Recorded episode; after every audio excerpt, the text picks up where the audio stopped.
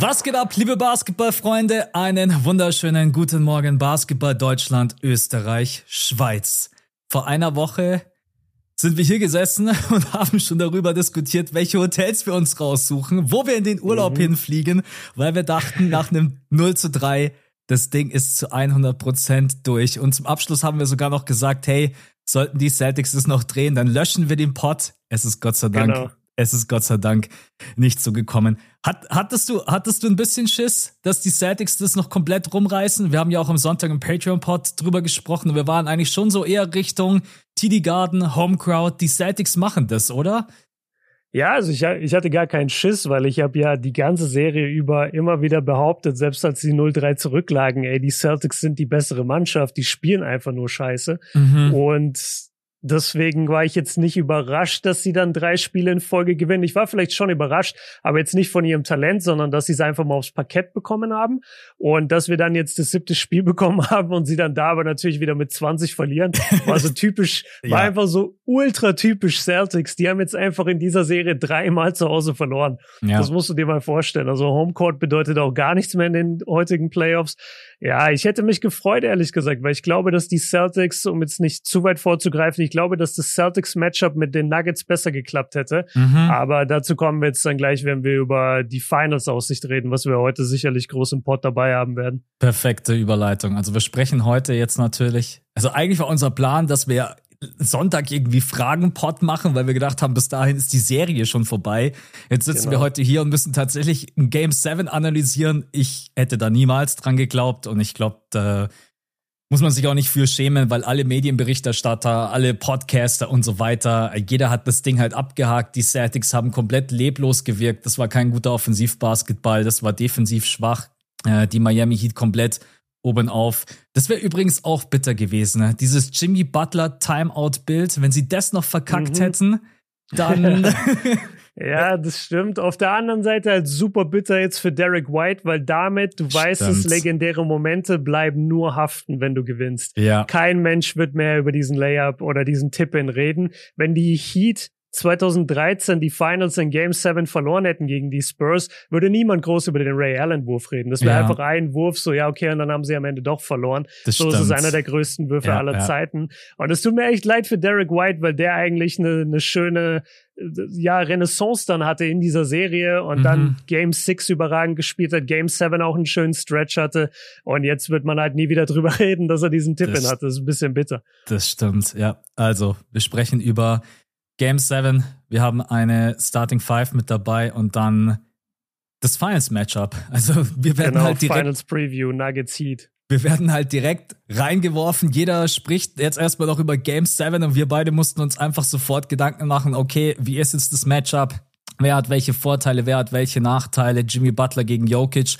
Was wir schon mal festhalten können, irgendjemand bekommt seinen ersten Ring. Das ist eine schöne mhm. Geschichte. Also entweder Jokic oder Jimmy Butler, ich frag dich später dann noch, wem du es mehr gönnst, wenn wir bei diesem Thema sind. Aber jetzt würde ich sagen, starten wir erstmal rein mit der Starting Five, oder?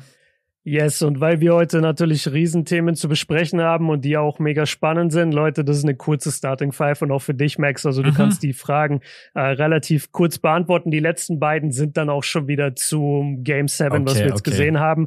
Deswegen, äh, ich starte jetzt mal rein, weil äh, viele haben es mitbekommen, seit gestern offiziell Nick Nurse ist der neue Head Coach bei den Philadelphia 76ers. Mhm. Für dich als Philly-Fan, was sagst du dazu? Glücklich.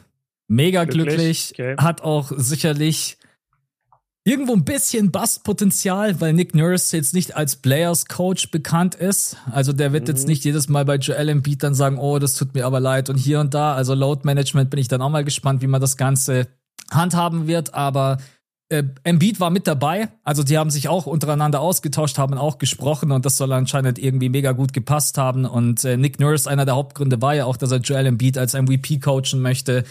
Und ja, es war einfach mein Number One Pick. Also ich wollte weder Mike Budenholzer noch äh, Monty hätte ich vielleicht auch noch irgendwo gefeiert, aber eigentlich dachte ich mir, komm, Nick Nurse ist der Coach, den ich äh, am liebsten haben würde, der sicherlich auch immer harte Schemes läuft, der kleine Rotationen läuft, aber bei dem habe ich einfach irgendwie am meisten Vertrauen, dass er auch einfach nochmal was umstellt, dass er mit einem neuen Ansatz offensiv reinkommt und deswegen bin ich damit absolut happy. Also ich meine, von Doc Rivers zu Nick Nurse, come on. Mhm. Also ich würde schon sagen, das ist definitiv ein Upgrade. Nee, ist nicht schlecht, auf jeden Fall. Also ich bin sehr, sehr gespannt. Ich bin ja jemand, der Coaches gar nicht so als überaus wichtig sieht oder eigentlich dann im ersten in den Playoffs merkt so, ey, mhm. es ist mhm. schon ganz, es ist schon ganz hilfreich, wenn dein Coach irgendwie weiß, wann er ein Timeout nehmen soll und wann nicht. Aber abgesehen davon denke ich mir halt immer sehr viel, ey, eigentlich regeln es doch die Spieler auf dem Feld. Die wissen doch alle, was sie zum Beispiel machen gegen eine Zone, was sie zum Beispiel machen gegen die Defense, was sie dann machen, da machen. Ich, ich finde einfach, dass Coaches da immer so ein bisschen zu überschätzt sind, aber das ist nur meine Meinung. Mhm. Das ist nur meine Meinung. Vielleicht sehen andere das anders, das ist okay.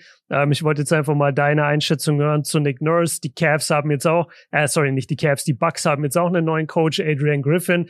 Auch da, ich bin da so ein bisschen, ey, ich warte auf diese Saison. Da musst du abwarten. Genau, das ist ein Rookie-Head Coach. Der war ja der Assistant. War, Assistant von Genau, er Nick war, er war sehr, er war sehr, sehr lange Assistant in der NBA, hat wohl einen sehr guten Ruf. Äh, genauso wie bei den Sixers hat Janis auch gesagt, so, yo, ist in Ordnung, passt. Mhm. Aber du weißt auch, wie es ist so. Das, wie, wie war das damals bei den Nets? Als ja. die, wen hatten die als Coach? Steve Nash? In, nee, nee, Oder wen davor, meinst du? Davor, aber es stimmt, sie haben dann für, sich für Steve Nash entschieden und haben gesagt, wir wollen von Steve Nash gecoacht werden und eine Saison später war das wieder eine Katastrophe. Also, ja. you never know. Ähm, aber okay, dann wollte ich da mal deine Einschätzung hören und ich denke auch, dass Nick Nurse eigentlich in Philly ganz gut funktionieren sollte und wahrscheinlich ein Upgrade ist mhm. zu Doc Rivers. Okay, nächste Frage, äh, super kurz, wie gesagt, wieder. Was war dein letzter Städtetrip? Mein letzter Städtetrip. Gott. Ich habe schon Ewigkeit. Oder bist du einfach nicht Team Städtetrip, kannst du auch sagen. Ja, ja, ich bin, ich bin nicht Team Städtetrip. Also das letzte Mal war ich in Oldenburg zum Final Four. Das war mein ah, letzter okay. Städtetrip, aber ja. da habe ich nicht großartig was von der Stadt gesehen.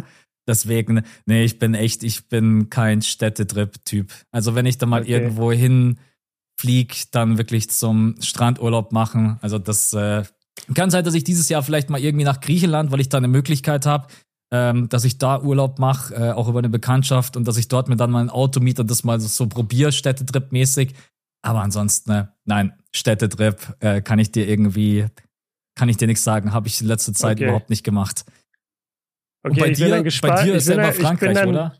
Ja, ich bin dann gespannt, wenn du auf dem äh, YouTube-Kanal plötzlich von den Ante de Kum Bros zu sehen bist. Und dann wissen so. wir auch, wer deine Bekanntschaft ist. Ja. Ähm, in Griechenland. Ja, bei mir ist es immer in Richtung Frankreich und ich war jetzt in Dunkirk. Das mhm. äh, kennen vielleicht die ein oder anderen von dem Film, der vor ein paar Jahren rauskam von Christopher Nolan. Und äh, das ist einfach ein sehr geschichtsträchtiger Ort weil da damals drei, über 300.000 englische Soldaten evakuiert wurden, kurz bevor die Deutschen quasi sie komplett eingekesselt hatten und halt weggemacht ja. hätten. Und ähm, das ist eine geile Story, weil da nicht nur halt irgendwie die Armee und so kam, die die Leute eingesammelt hat, sondern da kamen einfach Leute so in Privatbooten rübergefahren von der englischen Küste. Äh, der Christopher Nolan-Film ist da sehr, sehr beeindruckend, wenn ihr den mal sehen Schaut wollt, euch, euch reinziehen wollt. Ist sogar auf Netflix. Also wenn die meisten Netflix haben, könnt ihr euch ihn da umsonst reinziehen. Genau. Ähm, ja, und da war ich jetzt vor ein paar Tagen, weil ich einfach den Film gerade gesehen hatte und mir dachte, ey, das ist nur vier Stunden weg, ich fahre da jetzt einfach mal hin. Und war eine coole Erfahrung. Björn ist auch einfach ja. immer so, auch wir beide sind ja doch im Kontakt und dann immer so, ja, ich war übrigens jetzt gerade dort und dort so. Einfach aus dem Nichts. So. Ja, ich mache das immer super spontan. Ich, ich mag das. Aber das okay, ist gut, ja. nächste, nächste Frage. Ähm, letzte Off-Topic-Frage und dann gehen wir voll in, in die Celtics Heat-Serie rein und dann auch in die Finals, Leute. Äh, weil du jetzt auch im Freibad warst, aber es muss nicht unbedingt nur Freibad sein. Welches Eis holst du dir? Was ist dein Sommereis? Uh, oh Gott, ich bin also total. So, du, gehst zu, du gehst zur Eisdiele und du sagst, okay, zwei Kugeln in den Becher oder zwei Kugeln in der Waffel. Was ist dein Choice? Bin da komplett unkomplett, unkompliziert. Vanille, Vanille auf jeden Schokolade. Fall. Nee, Nee, ich bin gar nicht so der Schokoladenfan. Eher Vanille, Zitrone, sowas. Oder manchmal okay. sind es auch diese, wie heißen denn diese, diese Fertigeisdinger von, Jetzt fällt es mir nicht. Die du einfach überall kriegst, schon seit wir klein sind, 20, 30 Jahren, irgendwie dieses Meinst Nusseis. du jetzt einfach in der Tiefkühltruhe? Lanese-Eis, oder? Heißt Ja, es ja. doch? Ja, Ja, genau, richtig. So, das, selbst das ist schon genug. Also, aber ansonsten, wenn du mich jetzt nach einer Sorte fragst, sage ich einfach Vanille und Zitrone. Ganz kurz und knackig. Okay, ich gehe immer drei Kugeln im Becher mit Sahne, ich hau richtig rein. Und dann ist es immer äh, Zitrone, Stracciatella, Mango. Oder, oder Also eins davon fruchtig. getauscht mit, Ja. genau, eins davon getauscht mit Joghurt. Aber okay, jetzt die zwei finalen Fragen, weil wir letzte Woche viel drüber geredet haben und da stand es noch 0-3 und da war meine Meinung eine sehr harte und deswegen muss ich jetzt ein bisschen revidieren. Deswegen stelle ich dir jetzt die Frage, behalten die Celtics Joe Mazzulla, den Coach? Oh, ich habe gerade schon bei der Nick Nurse-Frage drüber nachgedacht. Weil die Entscheidung, die musst du jetzt eigentlich so schnell treffen, bevor halt alle guten Headcoaches weg sind vom Markt.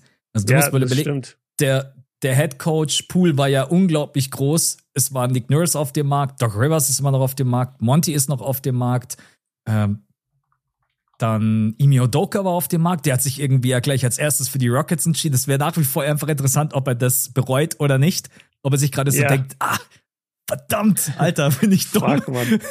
Ja. Genau, richtig. Ähm, ich, ich bin mir nach wie vor nicht sicher. Ich glaube, aufgrund der aktuellen Situation und dass die Head Coaches jetzt auch schon Meetings hatten mit den ganzen anderen Teams, ist der Markt natürlich jetzt auch nicht gerade der lukrativste. Und ich glaube nach wie vor, dass die Celtics ihm noch ein Jahr oder ihm zumindest vielleicht noch mal irgendwie die erste Saisonhälfte geben vom nächsten Jahr. Ich glaube, Mhm. dass er noch eine Chance bekommt. Aber er muss halt was ändern. Also auch heute Nacht wieder, ich will jetzt noch nicht direkt reingehen in die Details, aber es war halt heute einfach Nacht wieder nur Dreiergeballer. Das kann einfach Ja, nicht offensiv, also offensiv ist es einfach viel zu wenig gewesen und ich denke, ich denke aber, sie geben ihm einfach nochmal eine Chance, auch aufgrund der mangelnden Alternativen jetzt auf dem Markt. Außer die kicken ihn jetzt heute raus und, sa und sagen sofort, hey, Monty, wir buchen dir irgendwie einen Flieger, komm schnell rüber. Äh, aber Mhm. das weiß ich nicht. Also Monty Williams hatte natürlich auch schon seine Meetings mit anderen Teams.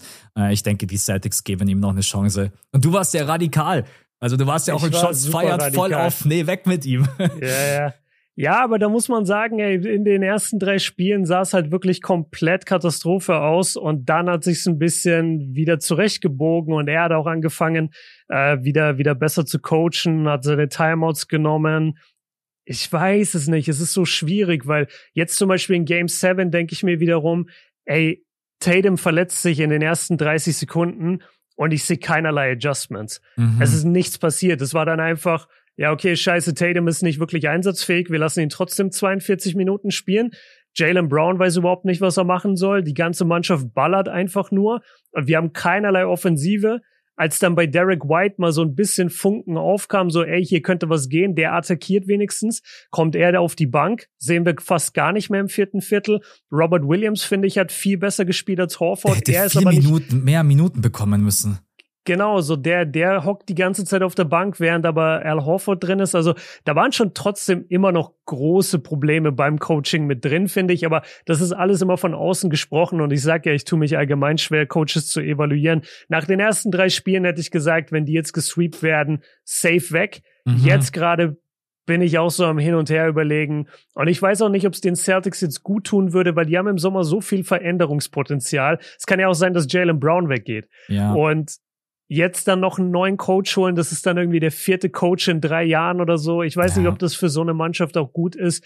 Deshalb, ja, ich kann es nicht ganz einschätzen. Ich würde Stand jetzt vermuten, dass er bleibt. Ich glaube auch. Aber er muss sich echt was überlegen. Also, Joe Masula hat keine Ahnung, wie man eine Zonenverteidigung aushebelt. Und da gibt es so das viele das Möglichkeiten. Schlimmste, ja. Das kann echt nicht sein, Mann. Das funktioniert mit einfachen Handoffs, mit einem Spiel aus dem High Post heraus. Keine, da musst du halt als, I don't know, also ich muss nach wie vor sagen, in der Serie war das für mich das größte äh, Manko, dass die einfach gegen die Zonenverteidigung der Miami Heat keine Lösungen haben. Und da sprechen wir ja. sicher später auch drüber beim Matchup äh, Nuggets gegen Heat. Aber ja, um die Yes. Frage zuzumachen, ich glaube, er kriegt noch eine Chance. Okay, dann sind wir uns da einig. So, und jetzt kommt die finale Frage für heute und das ist auch bezüglich des Game Sevens und Mhm. vor allem der ganzen Serie jetzt. Wem hättest du den Finals MVP gegeben? Western Conference Finals MVP. Jimmy Butler hat ihn bekommen mit ja. einer Statline von 24 Punkten, 7,7 Rebounds, 6,2 Assists, 2,5 Steals, 0,5 Blocks. Also wirklich sehr stabile Statline. Quoten nicht die besten. 41 aus dem Feld, 31 von der Dreierlinie. Das ist natürlich beides nicht so gut.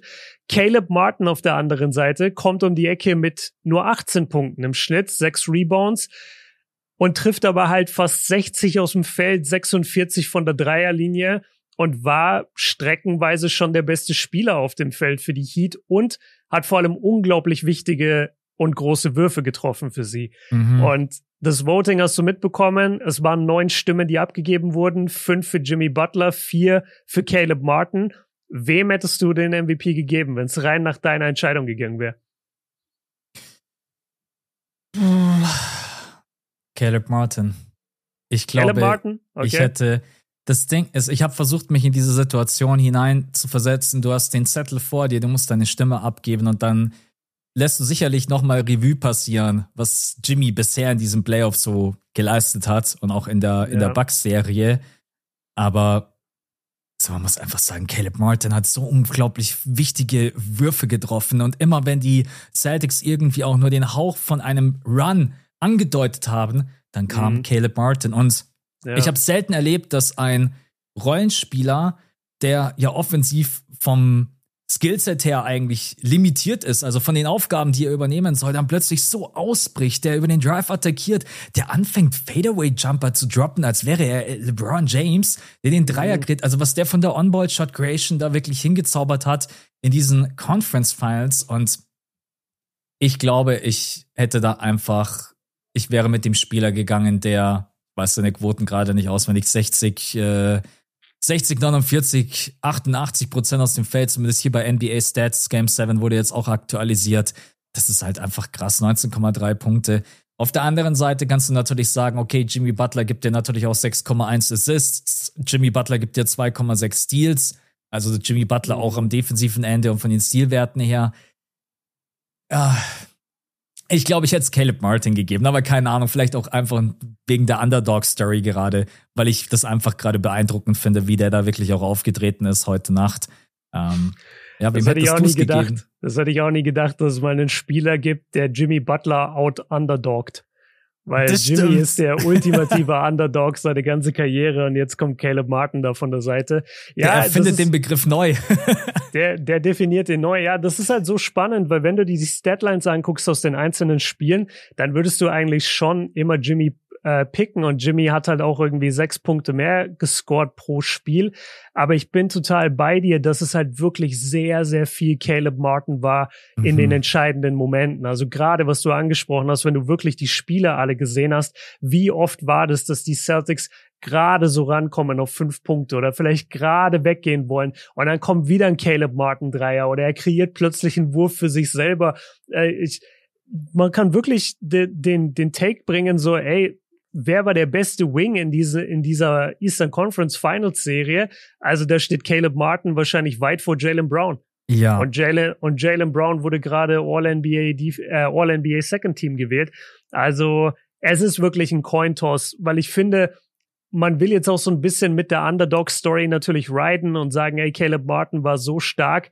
Ja, aber ey, also alleine dieses Game 6 wenn die das gewonnen hätten, wenn Derek White den Tipp in 0,1 Sekunde später gemacht hätte, dann hätte Jimmy da dieses vierte Viertel so krank dominiert, hätte mit den drei Freiwürfen am Ende. Wer trifft drei Freiwürfe drei Sekunden vor Ende? Da musst du so klatsch sein, da musst du so dicke Eier haben. Also eigentlich muss es auch wieder Jimmy geben, wenn du sagst große Würfe, ne? Das stimmt. Ähm, ja, ich, ich finde, das Voting spiegelt ziemlich fair wieder. 5 zu 4 ich mhm. finde, das repräsentiert es ganz gut so am Ende. Ich will's Jimmy eigentlich geben. Ich weiß aber, Caleb hatte Riesenmomente und ich bin froh, dass er acknowledged wird, dass viele für ihn gewotet haben. Aber er braucht jetzt wegen mir auch nicht unbedingt den Award. Ähm, aber ja, ich, ich wusste, dass eine, eine, Entschei äh, eine Diskussionsgrundlage sein kann. Deswegen wollte ich mal mit dir drüber reden, was du davon hältst. Vielleicht ist er ja für uns auch einfach der MIP dieser Playoffs.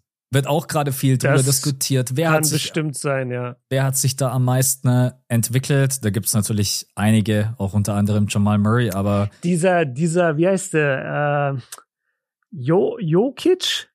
Ist es der, über den jetzt alle reden? Ich glaube, dass der ganz gut war. Ja, ja, ja. Ich auch irgendwie Triple-Double oder sowas sollte er im Durchschnitt auflegen, aber ja, ich muss mich da nochmal genauer irgendwie reinlesen. Das stimmt das eigentlich. Krass. Jokic kannst du ja auch eigentlich als MIP mit reinnehmen. Das ist total verrückt. Nee, es ist vor allem verrückt, wie wenig Leute wirklich so richtig Plan hatten von Jokic. Also das wird mir jetzt immer bewusster, wenn du jetzt so gerade die Berichterstattung dir anguckst in den USA, wie die plötzlich anfangen, die, in diesen Shows zu reden und ey, die, die reden echt so, als hätte Jokic die letzten zwei MVPs nicht gewonnen. Mhm. Als wären wir alle so, plötzlich aus heiterem Himmel, also, also als wäre der aus heiterem Himmel so auf den Basketballboden gefallen und so, ey, der ist jetzt plötzlich gut in diesen Playoffs. Der war schon immer krank und der war schon immer so stark. Das ist nur so, dass der einfach die letzten drei Jahre nie seine Mannschaft um sich hatte in den Playoffs. Ja. Und jetzt hat er sie das erste Mal und jetzt sieht er halt aus wie das absolute Monster. Aber das ist echt krass, wie, wie manche in den USA einfach sagen so, ja, und Jokic, also ich habe den jetzt persönlich noch nicht so viel spielen sehen, aber der wisst ja wirklich gut, Alter. Das ist, das ist der zweifache MVP der letzten Jahre. Es ist absolut lächerlich. Also Jokic ist, ja klar, natürlich, das, äh, dieser MVP-Erfolg, über den wurde dann auch immer nicht viel diskutiert, weil dann einfach andere Narrative die Playoffs gefüttert haben. Ich meine, wenn dann Stephen Curry in den Finals durchdreht und in die Finals geht und Finals MVP wird, dann redet da halt niemand mehr drüber. Schaut mal, ja. wer redet jetzt gerade eben noch über den äh, MVP von dem Beat? Kein Mensch, der ist in der zweiten Runde rausgeflogen. Das interessiert niemanden, außer die Leute, die immer noch darüber diskutieren, dass Jokic besser ist als Embiid. Ja, wir wissen es. Aber ansonsten interessiert das einfach jetzt gerade eben keinen Menschen mehr. Und jetzt ja. redet man halt auch einfach mal intensiver über Jokic, weil er steht jetzt in den NBA Finals und er spielt bisher von allen zusammen die besten Playoffs. Äh, ich glaube, das kann man jetzt auch einfach ohne äh, Fragezeichen einfach mal aussprechen. Jimmy Butler auch überragend, aber wenn man einfach die Quoten nimmt, ein Triple-Double zu averagen, dann sich auch punktetechnisch so zu steigern, ja, das ist. Äh, aber ja, das sind natürlich auch die amerikanischen Medien. Der, oh, ach ja, krass, der war ja schon immer gut. Jetzt sind wir. Das ist ja, nee, nee, die tun so, als wäre jetzt plötzlich nur gut. Ja, Aber ja. Weil, weil die halt echt wirklich, also weil, weil die auch keine Nuggets-Spiele und so zeigen on, on TV, also nicht besonders viele, ne? Das stimmt. Und äh, ich habe neulich in einem Podcast gehört und da haben die wirklich so hin und her überlegt, äh, dass sie gesagt haben, so, ja, was glaubst du, wie die das jetzt hinbekommen, dass sie Jokic vermarkten? Wie können sie Jokic jetzt verkaufen mhm. an die Zuschauer? Und dann dachte ich mir, ey, das ist so krass, weil Du musst den uns nicht verkaufen. Wir haben den einfach akzeptiert als einen der besten Spieler der Welt und wir gucken alle diese Serie und haben da Bock drauf. Und die Amis überlegen total so, ja, scheiße, das ist ein Name, den kennt keiner. Und die haben, das ist ja auch so verrückt, wie, wie viele Kommentatoren einfach nur Joker sagen, weil sie nicht mal richtig wissen, wie man Jokic ausspricht. Mhm. Ja. Und, und du, es gibt, es gibt irgendwie ein, äh, ein Interview-Schnipsel von, ne, ein Podcast-Schnipsel von Kevin Garnett und da nennt er ihn einfach Djokovic weil er überhaupt nicht weiß, wer, über wen er überhaupt redet. Nein, das ist so absurd. Ich schwör's dir, ich, ich schwör's dir, der sagt Djokovic. Muss ich schauen. Muss ich ja. später raussuchen. Ja. Djokovic, ich glaube, ich brenne. Der Wahnsinn, Mann. Oh Gott. Ja. Aber hat ihn der ja. Gegenpart vielleicht darauf hingewiesen, dass Djokovic Alter, ein der Gegenpart, ist? Der Gegenpart war Paul Pierce. Paul Pierce weiß nicht mal ansatzweise, wo Serbien liegt. Erzähl mir nichts. Oh Gott, ey, ich bin jetzt schon fertig und der Pod geht erst 20 Minuten. Djokovic. Legendär. Ja, ja Djokovic mit so. dem Offensiv-Rebound. Da kommt das Ass. Da kommt das Ass vom High-Post. Kevin Garnett hat eh die besten Takes. Da gibt's so ein paar Dinger, wo der sich verspricht oder wo er manche Wörter einfach nicht kennt. Das ist echt witzig. Ja. Okay. Ja. Oh Mann, ey. Ja. Okay. Ja, aber dann, dann lass uns doch jetzt mal äh, richtig reingehen in dieses Game 7, was wir da gesehen haben und dann halt äh, in die Finals Preview. Wobei, vorher wollen wir einmal kurz die, die Patronis vorlesen, oder? Genau, richtig. Das machen wir noch kurz, bevor wir dann weitergehen. Äh, wo wollen wir? Ah ja, genau hier. Also, sind wieder neu mit dazugekommen. Vielen Dank für euren äh, Support an den Maurice, Stefan, Jochen, Lasse, Florian, Memo, Nick, Tassilo und Erdonit. Vielen, vielen Dank. Ähm, am Sonntag gibt's dann Jetzt pass auf, von Donnerstag auf Freitag geht's los, Game One, und von Samstag yeah. auf Sonntag Game Two, oder? Also nee, nee, so, nee, Sonntag auf Montag. Das heißt, wir sprechen über Game oh, One. Oh, jetzt hängt gerade bei mir Zoom. Björn bewegt sich gerade keinen Zentimeter. Okay, ich höre dich aber noch. Wir okay. waren gerade bei äh, Spielplan. Von Donnerstag auf Freitag Game One und dann Game Two ist von? Von Sonntag auf Montag. Von Sonntag auf Montag. Also, ja, okay, genau. dann sprechen wir am Sonntag über Game One quasi. Yes. Ja, das passt und ja Genau, das genau. passt ja dann perfekt. Also wenn ihr Bock habt, uns bei Patreon zu, zu supporten, dann patreon.com slash das fünfte Viertel findet ihr immer unten in den, in den Show Notes. Ihr bekommt eine extra Episode jede Woche und die Mittwochsfolge vorab. Und so, jetzt kommen wir endlich zu diesem Game 7. Also erstmal muss man sagen, das will ich hier einfach nochmal ganz kurz aufgreifen, dass Jimmy Butler sich vor einem Jahr wirklich hingehockt hat und hat gesagt, wir werden in der gleichen Situation sein. Und tatsächlich, ja. und tatsächlich befinden sie sich in der gleichen Situation in einem Game 7 und sie haben gesagt, sie werden es dann finishen und es ist dieses Mal gelungen, leider mit einem absolut beschissenen Start. Ich glaube, da sind wir uns beide auch einig. Jason Tatum verletzt sich beim ersten Ballbesitz. Was ist dir da durch den Kopf gegangen, als du das gesehen hast? Ich habe mir gedacht, die Celtics-Saison ist verflucht, weil das, das, damit kannst du halt null planen. Ich habe mir, ich war ab 10 vor 2 war ich wach. Ich bin ohne Wecker aufgewacht, 10 vor 2 und da lief schon die TNT Pre-Game Show. Und die haben natürlich auch immer, so gerade wenn dann Werbung war oder so, haben die immer auch die Celtics gezeigt. Ey, und gerade Tatum, Alter, Tatum sah so gut aus von der Körpersprache her, von der Stimmung, mit der er auf dem Feld war. Ich, ich habe mich wirklich auf das Spiel gefreut, einzig und allein deswegen, weil ich gesehen habe, wie die Celtics da ähm, engaged waren, wie sie ganz viel Energie hatten bei dem Warm-up. Und dann geht's los, er geht hoch, erste Aktion, landet auf dem Fuß von Caleb Martin, nee, Gabe äh, Vincent. Gabe Vincent, genau.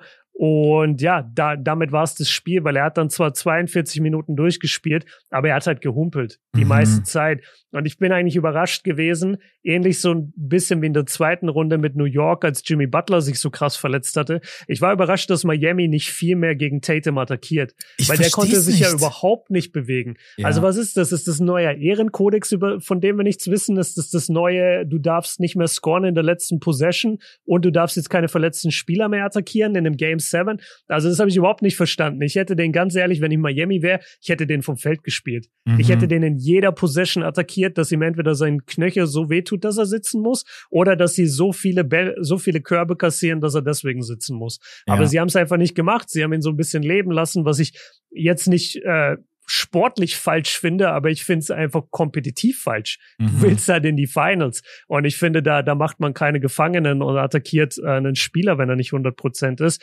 Und ja, ich finde, du, du hast nach drei Minuten gemerkt, so, ey, die Crowd ist nicht mehr da. Weißt du, die, die war auch voll aufgeheizt, richtig geile Stimmung im TD Garden. Und dann merken die halt auch so, ja, Tatum ist verletzt.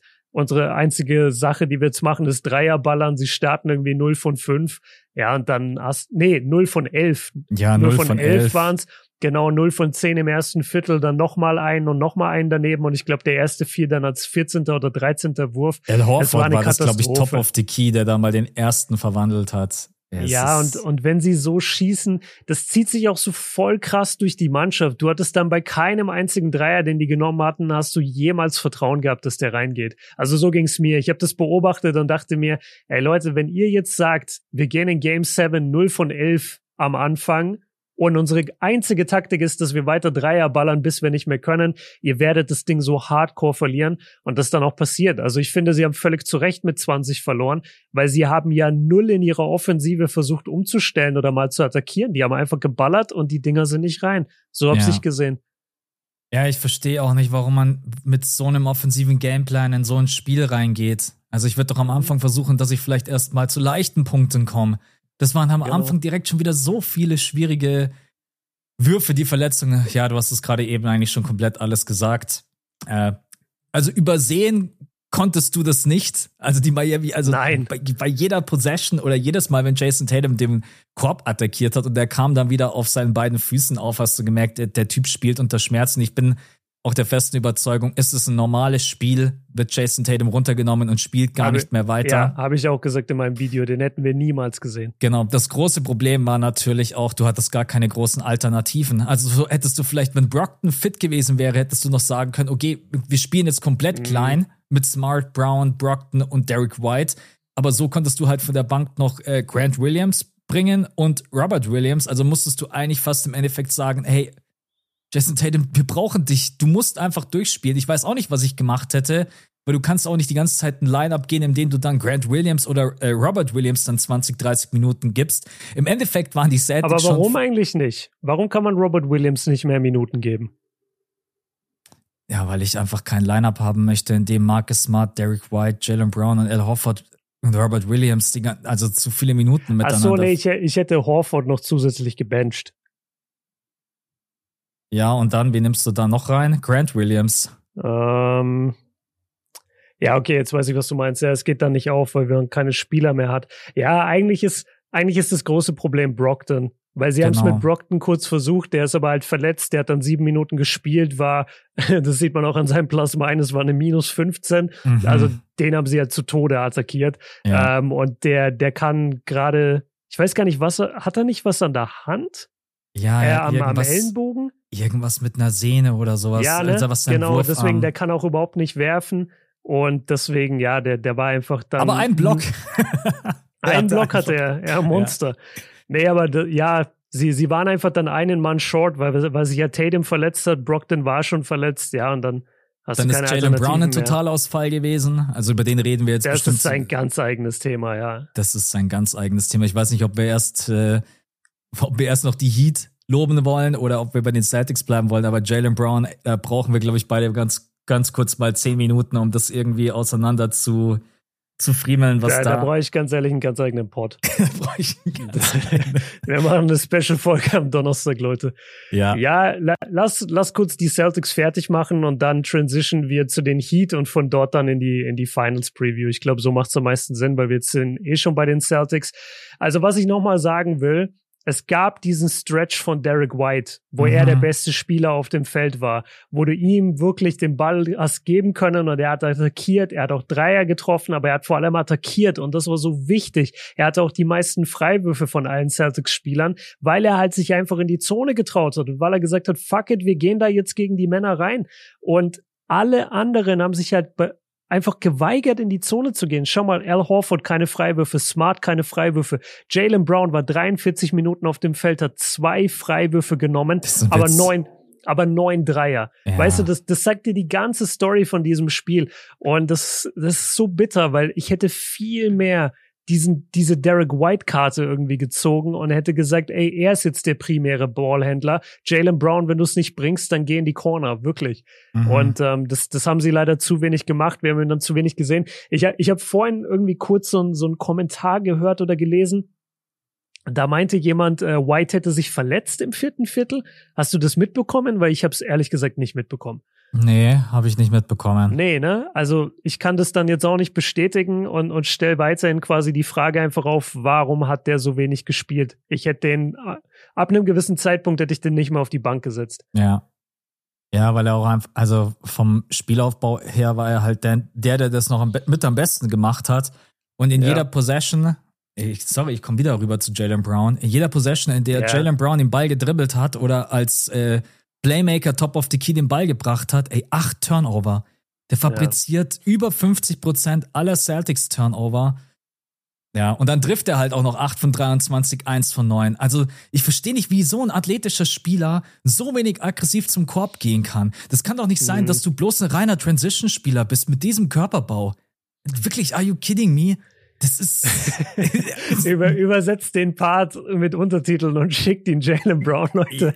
und das finishen wir mit dem Are you kidding me? Ja, ich, ich weiß total, was du meinst. Ähm, ist es eine Frage der Müdigkeit? Möglicherweise, aber andere Spieler schaffen es ja irgendwie auch. Also ja. willst du mir jetzt sagen, dass, weiß ich nicht, Jimmy Butler trägt doch zum Beispiel mehr Last als äh, als ein Jalen Brown oder auf jeden Fall. Ich ich ich kann es dir auch nicht sagen. Also ich würde sogar sagen, guck mal, du kannst mal einen Scheißtag von, von der Linie haben, von der, von der Dreierlinie. Okay, hatte er irgendwie gefühlt die ganze Serie, aber gut. Aber weißt du, wie halt viel er von, der Se äh, von draußen getroffen hat? 16,3 Prozent. Ich wollte es noch einmal kurz über, erwähnen. Über die ganze Serie. Über die ja, ganze Serie. 16,3. Ähm, warte, ich, ich finde ich find die Totals noch viel geiler. Er hat nämlich in der ganzen Serie 6 von 34 getroffen. das finde ich so. Boah, so richtig sechs, in der Wunde. 6 von 34. Nimmt den Daumen, ja, den großen. Nee, nee, wenn ich wirklich in der Wunde bohren will, dann sage ich, warum hat Jalen Brown ein Ballhandling wie ich? Das mhm. kann nicht sein, verdammt nochmal, Alter. Wie kannst du denn? Also der, der tut den Ball einmal auf dem Boden, zack ist er weg. Der dribbelt sich auf den Fuß, der dribbelt dem Gegner in die Arme, der wird von hinten gestealt, der hat keinerlei Awareness, der wirkte, ganz ehrlich, der, der wirkte auch ein bisschen eingeschüchtert. Der Ja. so von der Körpersprache her wieder, der, der wirkte eingeschüchtert so, als wüsste er selber, fuck, ich weiß es doch auch, ich kann nicht mehr dribbeln, ich weiß es doch auch, mein Dreier fällt nicht, was soll ich jetzt machen, Leute? So wirkte das, was Jalen Brown uns da geliefert hat.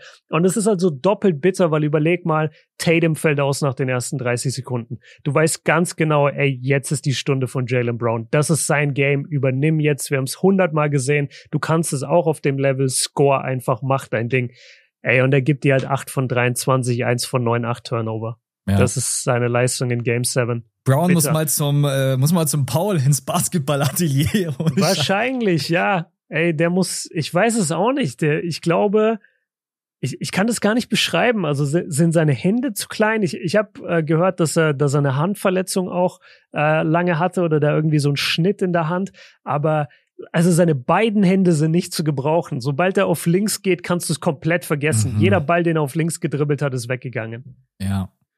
Ja, also alles, was von der rechten in die linke Hand geht. Also, und Brown hat halt brutale Probleme mit Teams, die halt diese Turnover forcieren. Und das sind halt die Miami Heat. Die Miami Mhm. Heat, die leben davon, auf Turnover zu gehen, auf den Ball zu gambeln, dir das Leben schwer zu machen. Und da haben sie halt bei ihm genau den richtigen getroffen. Man muss aber auch sagen, das war halt auch in den letzten Playoffs schon ein Riesenproblem. Also die beiden Ja, ja. Jays sind Turnover-Maschinen. Also Jason Tatum, ich nehme ihn jetzt heute ein bisschen unter Schutz, weil er verletzt war, aber der kommt auch auf insgesamt 3,7 Turnover über diese ganze Serie. Also das Mhm. müssen die beiden halt mal irgendwie in den Griff bekommen. Deswegen bin ich auch nach wie vor der festen Überzeugung, dieses Team braucht mal einen richtigen Point Guard, einen richtigen Playmaker, der das Spiel lesen kann, wo du auch einfach mal wie viele Würfe haben die früher auf der Wurfuhr genommen, weil die keinen Plan davon haben, wie die ihre Offense laufen sollen. Sie haben Es keine ist- Offense, ja. Das ist wieder Missoula-Handschrift. Ja, ja, das ist wirklich, also wurde auch oft von den Kommentatoren angemerkt, hey, den Wurf, den kannst du auch noch 10 Sekunden später nehmen. Bei 18 Ja, genau. Sekunden auf der Uhr musst du nicht in der Isolation einen Contested Dreier nehmen gegen den Mann. Diese Ah, Offensive hat mich gekillt, wirklich. Ich dachte mir, ey Leute, ihr könnt doch jetzt nicht das ganze Spiel weiter Dreier ballern, wenn ihr 9 von 42 schießt. Das ist so bitter. Ja. Äh, dann haben sie irgendwann hier angefangen, Sam Hauser irgendwie reinzuwerfen, damit der noch Dreier nimmt. Ey, das, das war so, ey, ich weiß auch nicht. Da wusstest Aber du eh, dass es vorbei ist, wenn Sam Hause reinkommt. Wirklich, wirklich. Ich glaube, ich glaube, das war so im dritten Viertel oder so, haben die den kurz reingeworfen oder Anfang viertes und dann dachte ich mir, ja, okay, jetzt ist nur noch Verzweiflung, Ja. weil jetzt haben sie überhaupt keine Ideen mehr. Das stimmt. Ähm, warte, ich hatte noch einen Punkt zu den Celtics und dann können wir rübergehen zu den Heat. War das ein J Ja, weil du gerade gesagt hast, die brauchen mal einen vernünftigen Point Guard. Ist dann jetzt wirklich in diesem Sommer jetzt die Zeit, dass man sagt, ey, pass mal auf, Portland, wir haben hier folgende Situation. Wir haben hier einen Typen, der ist eigentlich sehr, sehr gut, der ist ein All-NBA-Talent.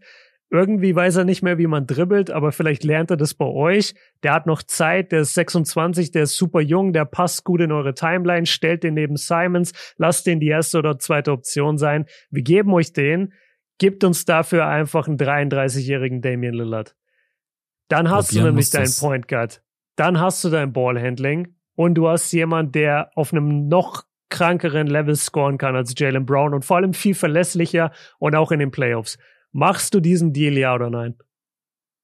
Ja, aus Perspektive der Celtics schon, aber ich kann dir sagen, die Blazers sagen, okay, ja, gefällt, gefällt uns euer Vorschlag.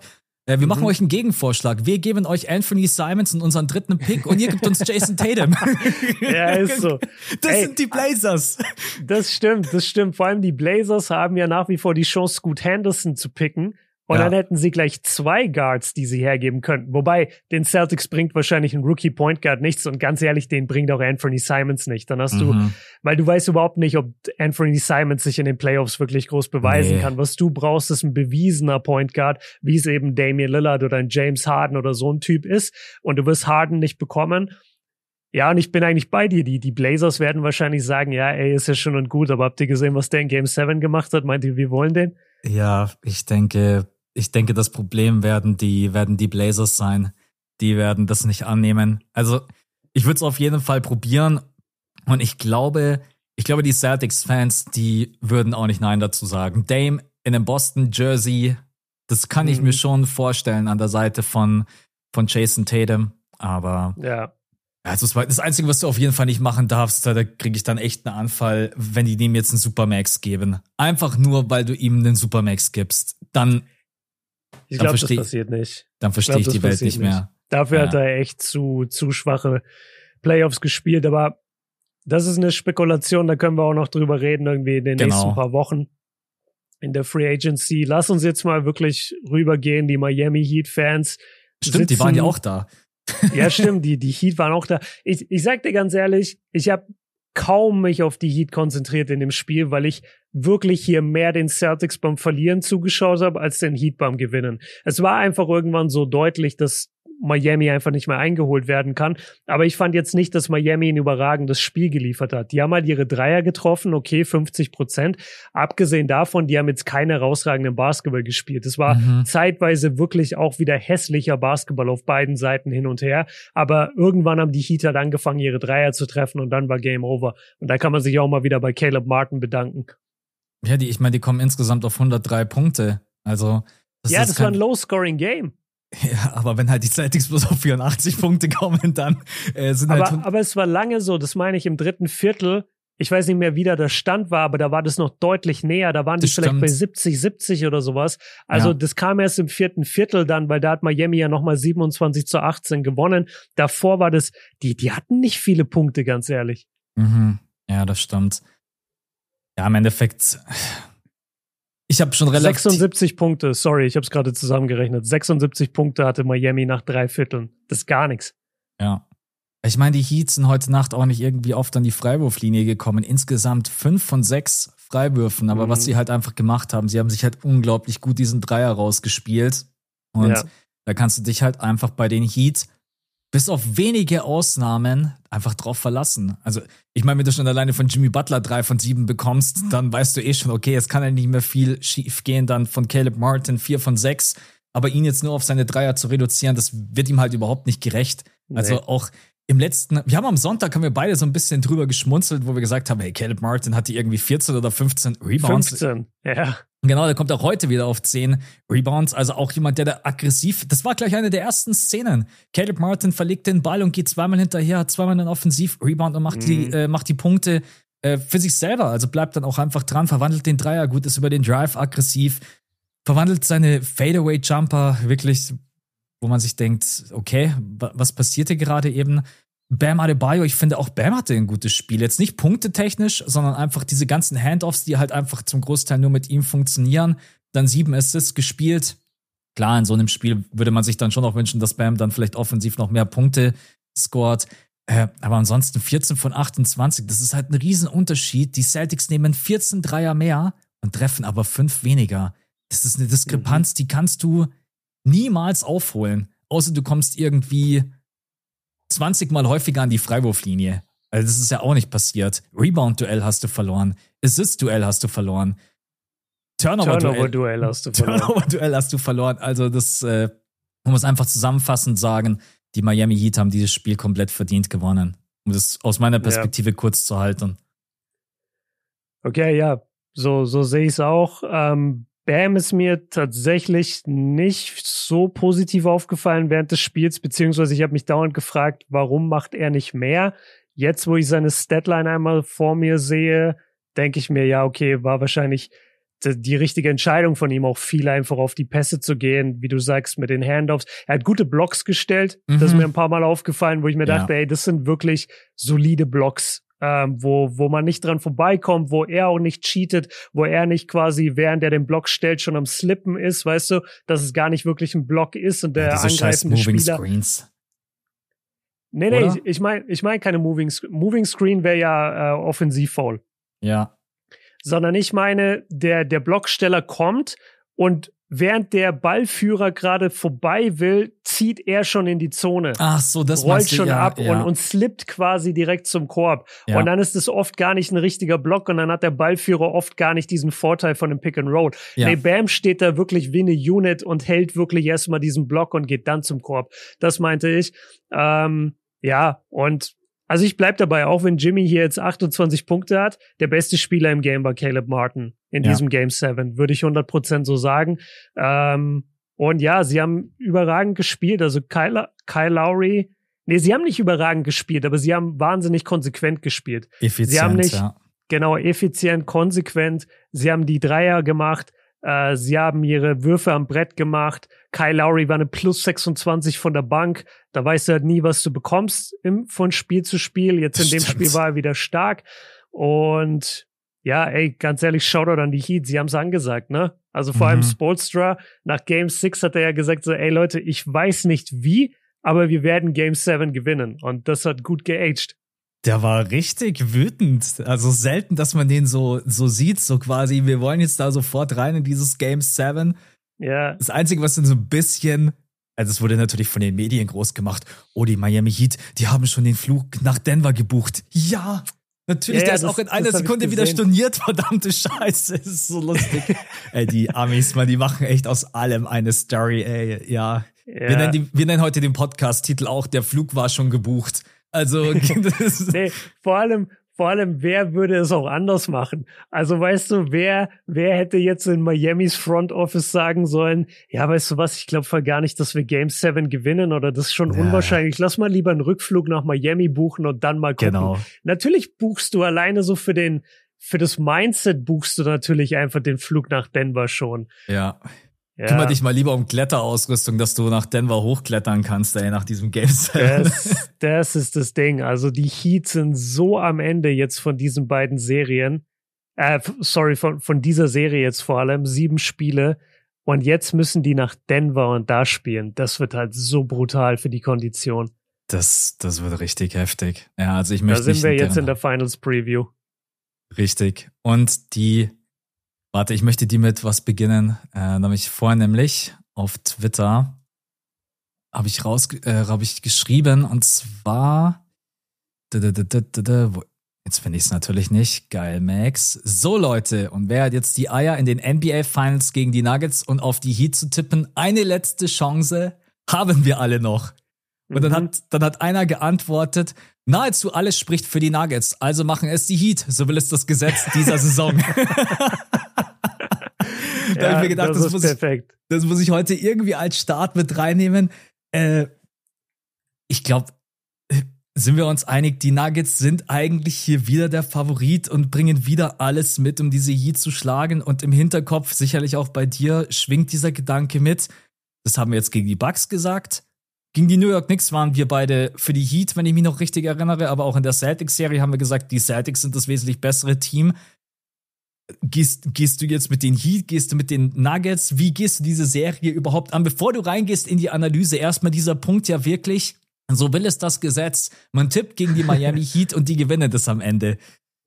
Das stimmt, ja. Und man fragt sich, wann ist das aufgebraucht? Wann setzt die Realität wieder ein? Ich habe mich gerade gefragt, wer hat jetzt von den Heat in der nächsten Serie einfach diese kranke Serie? Weil, ey, du hättest mir alles erzählen Highsmith. können. ja, genau, das meine ich eben. Also du, du hättest mir alles erzählen können, aber dass Caleb Martin irgendwie im in der Konversation ist um den besten Spieler der Eastern Conference Finals, das habe ich nicht gesehen. Ey. Das ist Ja. ein Typ, der wurde, der wurde gewaved bei basically von den, Von den Hornets. Ja. Genau, die Hornets, Alter. Weißt du, wie schlecht die Hornets sind? Alle Hornets-Fans mal kurz weghören, aber die Hornets sind fucking G-League-Team. Die haben überhaupt niemand. Und die waven diesen Typen und ein, zwei Jahre später ist der da. Also come on, ey, das ist so lächerlich.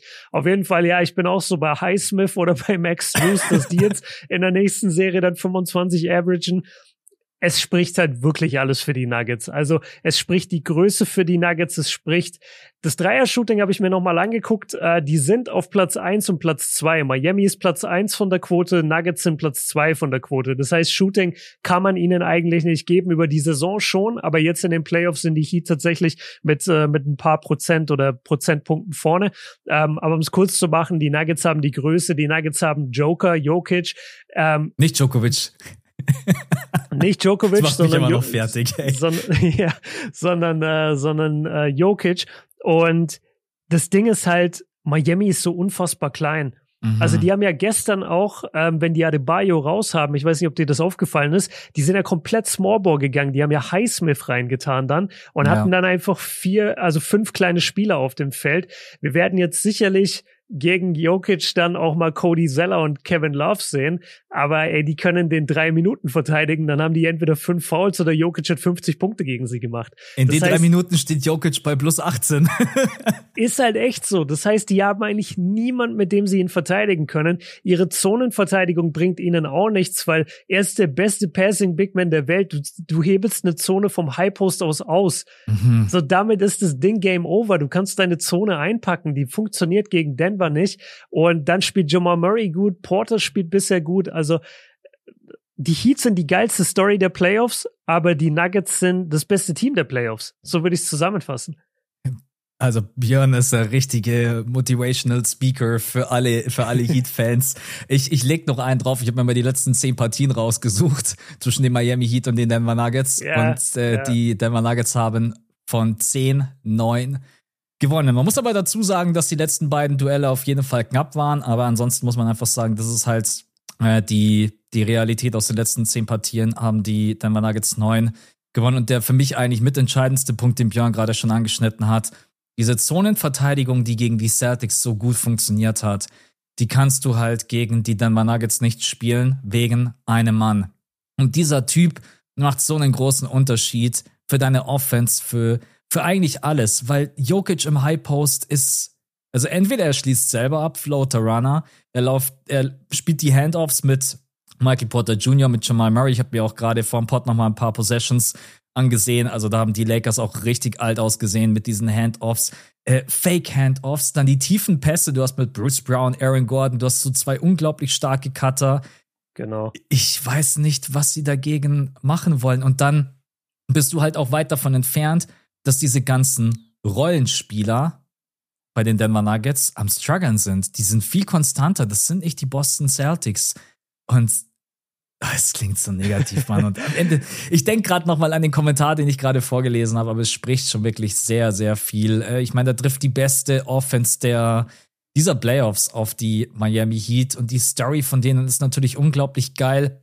Und wenn man irgendwas reißen möchte, um irgendwie vielleicht auch mal auf die Miami Heat einzugehen, Max Drews, Duncan Robinson, Caleb Martin, die müssen so weiterspielen. Jetzt wird das Licht so groß, wie es nur sein kann in den NBA Finals.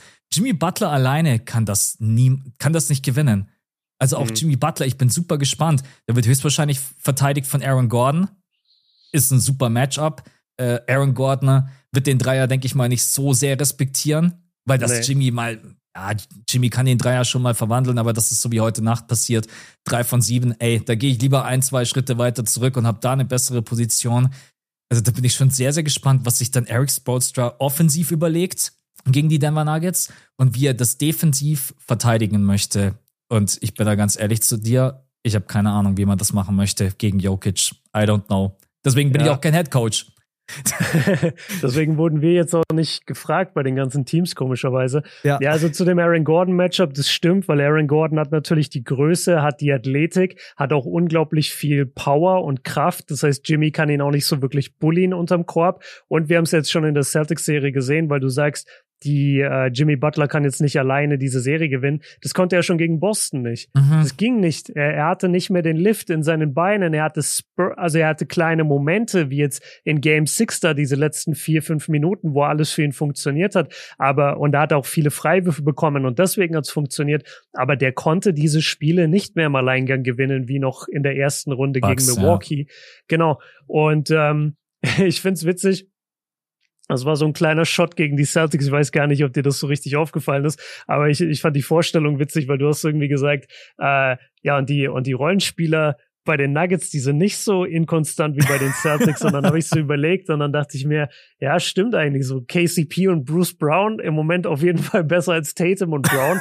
bei den Celtics ist einfach so, weil die einfach so konstant sind. Nein, oh, die übertrieben Boston gesagt. die hassen na, Leute. uns heute alle, Mann.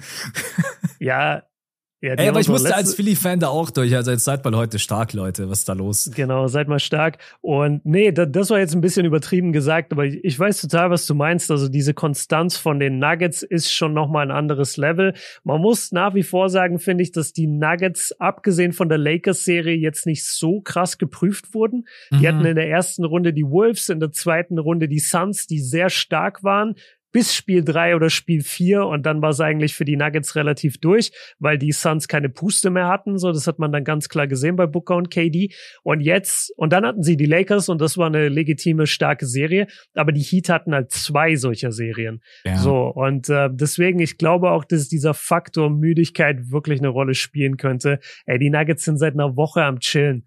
Die haben so viel Zeit gerade ich will jetzt auch nicht, vielleicht tut es ihnen nicht ganz so gut mit dem Rhythmus. Das darf man auch nicht vergessen. Eine Woche NBA-Basketball nicht spielen, das kann deinen Rhythmus schon beeinflussen. Ja. Aber von den meisten Faktoren spricht eigentlich alles für, für die Nuggets. Ähm, ich überlege gerade, sehe ich irgendwas, was für Miami spricht? Also man muss schon sagen, Miami hat bisher auch krank den Dreier getroffen. Ja. ja, wenn wir die Nuggets die ganze Zeit loben mit ihrem Dreier, dann musst du eigentlich auch Miami loben. Und sie haben das wirklich auch kontinuierlich. Nee, sie haben in der ersten Runde krass getroffen, gegen die Knicks dann gar nichts. Da haben sie nur so 30 Prozent als Mannschaft getroffen. Und jetzt im Conference-Finale aber wieder die 40 Prozent. Ich, ich hab's offen. 43,4 Prozent über diese sieben Spiele. Also das ist besser als jedes andere Team. Auch über, über welche sieben Spiele? Über das Conference-Finale? Genau, richtig. Conference-Finale habe ich jetzt gerade ja. offen, ja. Und die Nuggets okay. 40,3 Prozent gegen die Lakers. Also da treffen gerade die stärksten äh, Dreier-Shooting-Teams aufeinander. Übrigens, Celtics-Fans, es tut mir leid, 30,3 Prozent zusammen über diese sieben Spiele. Ja, gut, aber was willst du auch machen, wenn Jalen Brown alleine 16 Prozent ballert? Ja, das stimmt, ja. Ja, okay, aber also das ist echt witzig, dass wir uns da einig sind und trotzdem sagen, ja, wir unterschätzen niemals Miami. Und ich überlege halt gerade so ein bisschen, was dann von Miami kommt, aber ich tu mich halt, also ich tu mir vor allem vor, schwer mit der Größe von Miami, weil sie einfach nicht die Größe haben, um gegen Denver wirklich zu verteidigen. Die haben ja auch niemand wirklich gegen Aaron Gordon, sorry. Also wenn Gordon zum Korb geht, wer, wer, wer matcht den denn dann unterm Korb? Ja. Weil Bam ist an Jokic, das heißt, der kann da gar nicht wirklich zur Herbstzeit kommen. Und wer ist dann sein Verteidiger? Auch Jimmy oder was? Oder mal ein Highsmith oder solche Leute. Und ich, also du kannst es gerne versuchen mit, mit Zeller und mit Love, aber das sind, das sind Spieler, die kannst du ja nicht wirklich spielen in den Finals mehr. Ja. Also ja, ich, ich, ich finde, man hat das glaube, ja auch schon. Probleme. Ich finde, man hat das auch schon immer gesehen, wenn äh, Robert Williams das gut gemacht hat. Wenn er reinkattet äh, und dann kam mhm. ein guter Pass von Jason Tatum oder von Marcus Smart und Jokic und Aaron Gordon, die machen das halt äh, gefühlt im Spiel vier, fünf Mal. Also die ja, sind auf halt einem ganz anderen Niveau. Auf einem ganz anderen ja. Niveau. Also diese ganzen Backdoor-Cuts und Baseline-Cuts, also da musst du auch Offball einfach so viel besser verteidigen. Bei dem Miami Heat muss einfach die Handoffs müssen funktionieren. Bam Adebayo muss weiterhin seine Screens so effektiv stellen. Du brauchst das Shooting von Gabe Winston, von Caleb Martin. Das muss halt einfach alles funktionieren. Du musst Du musst vielleicht auch unter die Haut. Wir haben noch gar nicht über die psychisch, psychologische Komponente gesprochen. Vielleicht muss Jimmy mhm. Butler irgendwie an die Freiwurflinie kommen, das erste Spiel irgendwie klauen, egal wie, vielleicht sagen, hey, die sind nicht im Rhythmus, wir kommen gerade eben aus einer sieben-Spiele-Serie, wir sind jetzt hungrig. Du musst, und das hat bisher, finde ich, in diesen Playoffs noch nie irgendeiner geschafft, egal in welcher Serie, du musst mal in den Kopf der Denver Nuggets rein, weil ich glaube, vom Spielerischen mhm. her alleine kriegst du die nicht. Du musst unter deren Haut und das schaffst du halt bloß mit, wenn es jemand schafft, dann sind es diese Miami Heat, um mal was Positives rauszuballern, oder? Ja, das, ey, das ist ein sehr, sehr guter Punkt. Aber ich glaube halt, dass die Nuggets jetzt auch wahnsinnig mental stark sind gerade, weil die das haben stimmt. alle drei Serien gewonnen. Die haben den besten Spieler der Playoffs. Die treffen ihre Dreier. Was meinst du, wie confident die gerade in diese Serie gehen? Und mir fällt gerade so ein Podcast-Schnipsel ein von Jamal Murray. Den habe ich vor ein paar Tagen gesehen. Da habe ich so gelacht. Ähm, und ich ja, ich, ich musste es, ich, naja, ich sag's Wo war nicht. er da? Der hat doch keinen eigenen Pod, oder? Oder hat der einen? Ähm, Nee, das sah eher aus wie ein Interview-Setting. Also er war wahrscheinlich irgendwo zu Gast. er war Übrigens, bei Kevin Garnett im Board. er war Kevin Garnett. Nee, was hältst du eigentlich von Djokovic? Murray, wie ist eigentlich mit Djokovic zusammenzuspielen? Murray die ganze Zeit so, warum reden wir so viel über Tennis? Ich verstehe das gar nicht. Ich dachte, wir reden über Playoffs. Oh. Ähm, weißt du, wer übrigens einen geilen Podcast hat? Paul, äh, Paul George. Weiß nicht, ob du das mitbekommen hast. Äh, nee, habe ich noch nicht P. reingehört. Ja, heißt Podcast P, hat manchmal, okay. hat, hat ein paar geile Gäste gehabt und kann man sich echt gut anhören. Vor allem der, vor allem der Pod mit DeMar Rosen. Kannst mhm. du mal rein und das ist echt cool. Okay. Auf jeden Fall, ähm, Jamal Murray war in einem, in einem Podcast und äh, dann hat er irgendwie so über Jokic geredet und, und dass Jokic eigentlich so voll witzig ist, aber das keiner weiß. Und dann meinte er, dass äh, die gespielt haben, ich glaube gegen die Timberwolves und äh, Jokic bekommt so den Ball im Post gegen Rudy Gobert und dann kommt da die Helpside angelaufen mhm. und dann sagt Rudy Gobert, schickt den irgendwie so weg und, und schreit so, I got him, I got him. Und dann soll Jokic äh, mit dem Ball in der Hand gesagt haben, Brother, I got 47. ja, ich erinnere mich an das Spiel. Ja. das ist so eine geile Line, einfach mit dem Ball in der Hand. Brother, I got 47. Ja, also ja ich, ich denke, das wird eine Mammutaufgabe für Miami, da Jokic zu aufzuhalten, weil das Ding ist halt, der kann nicht nur passen. Wir haben jetzt so viel über sein Passing geredet. Mhm. Der kann an der Dreierlinie tre treffen, der schießt 40 Prozent von der Dreierlinie. Unterm Korb stoppt den niemand. Nicht mal Anthony fucking Davis hat den gestoppt. Und Bam ist ein kleinerer Spieler. Bam ist auch ein guter Verteidiger, aber Bam ist noch kleiner. Bam brilliert eher darin in seiner Defense, dass er rausgeswitcht werden kann, dass er an der Dreierlinie viel auch die Guards im Pick and Roll dann verteidigen kann, der kann unterm Korb nicht gegen Jokic dagegen halten. Ja. Da hat er überhaupt nicht die, die Kraft und die Größe. Und da haben sich ganz andere gerade die Zähne ausgebissen, wie Gobert und Anthony Davis. Und da hat äh, Bam nicht mal die Größe, deswegen, das, das wird so eine Mammutaufgabe, wie gesagt. Ähm, ich habe wenig Hoffnung für Miami und genau deswegen tippe ich auch Miami in sieben. Weil du musst ja, du musst ja eigentlich so. ich habe es gerade erst gar nicht gecheckt. Ich so, ja, ich sagte jetzt, okay, und ich tippe jetzt einfach Nuggets in fünf oder irgendwie sowas. Und dann sagt nee. er, ich tippe Miami in sieben. Ich schwör's dir, Nuggets in fünf ist der Tipp, den ich in mir habe, wo ich sage, ja, ich glaube, das passiert. Genau, Nuggets in fünf. Mhm. Und es passiert wahrscheinlich am Ende wir haben Game 6 und es wird super knapp erst gewonnen und vielleicht sogar von Miami und wir kriegen Game 7. Was sagst du? Weil ich, ich kann gegen dieses Miami-Team irgendwie nicht mehr wetten. Ich kann es aber auch einfach nicht mehr sehen, dass die jetzt noch mal eine Serie irgendwie uns überraschen. Es würde mich einfach komplett wundern, wenn Jokic sich nicht selber belohnt für diese überragende Postseason. Mhm. Und mhm. für mich ist auch, du kannst so viel darüber reden, wie du möchtest. Ja, die sind jetzt vielleicht zu ausgeruht, Rhythmus, Jokic ist halt so ein überragender Spieler, der kommt rein und sein Basketball-EQ ist ja nicht einfach weg. Also der wird auch in diesem Game One die richtigen Entscheidungen treffen. Er trifft gerade 29,9 Punkte, 54, 48 Prozent aus dem Feld. Der holt 13,3 Rebounds, 10,3 Assists. Also auch der Punkt Größe, den du angesprochen hast. Also das ist ja nicht nur Jokic, das ist auch ein Michael Porter Jr. Ja, ja, wollte ich, ich noch zu kommen. Ich habe mir vorhin noch mal ein paar Pässe angesehen. Jokic spielt Michael Porter Jr. manchmal so hoch an. Also wenn ich jetzt gemein wäre, da kommt Kyle Lowry nicht mal ran, wenn er sich, wenn er sich streckt. Eine Leiter holt. Genau richtig. Also und das ist, das ist einfach so guter, effizienter Offensivbasketball. Und was die Nuggets halt auch haben, sie haben manchmal brutale Runs, die so wehtun. Mhm, 15, mhm. also das mussten auch die Lakers erfahren. Die Lakers wurden ja ein paar Mal komplett überrannt, besonders in der zweiten Hälfte äh, erinnere mich an einen Run im dritten Viertel und dann noch einmal im vierten Viertel, wo sie eigentlich im Spiel waren und haben sogar gut ausgesehen oder lagen sogar in Führung. Und dann drehen die einfach plötzlich komplett am Rad, weil das einfach dieser Mix ist aus Shooting, Off-Ball-Movement, Jokic auch mal selber kreieren. Jamal Murray, über den haben wir jetzt gerade fast noch überhaupt nicht gesprochen. Also da ja. kommt halt auch vom Scoring her, kommen da zwei Spieler auf dich zu. Der eine macht 27,7 Punkte, der andere macht 29,9 Punkte. Genau. Und da muss man jetzt halt auch noch mal sagen, die Heats, die sind offensiv viel, viel besser geworden in diesen Playoffs. Aber mit 104 Punkten gewinnst du wahrscheinlich kein Spiel gegen die Denver Nuggets. Da lehne ich mich jetzt einfach mal aus dem Fenster. Ohne jetzt wieder auf deine Frage zu kommen, was ich denke. Also ich denke erstmal in Denver. Ah, warte mal, warte mal, warte mal. Wir haben ja heute den Pot der technischen Probleme. Jetzt sind meine Headphones gerade, ah, sind ja, meine Kopfhörer gerade ausgegangen. Warte. Alles gut haben die Leute kurz Zeit, um sich was zum Trinken zu holen oder. So, okay, ich höre dich immer noch nicht. Mach dich.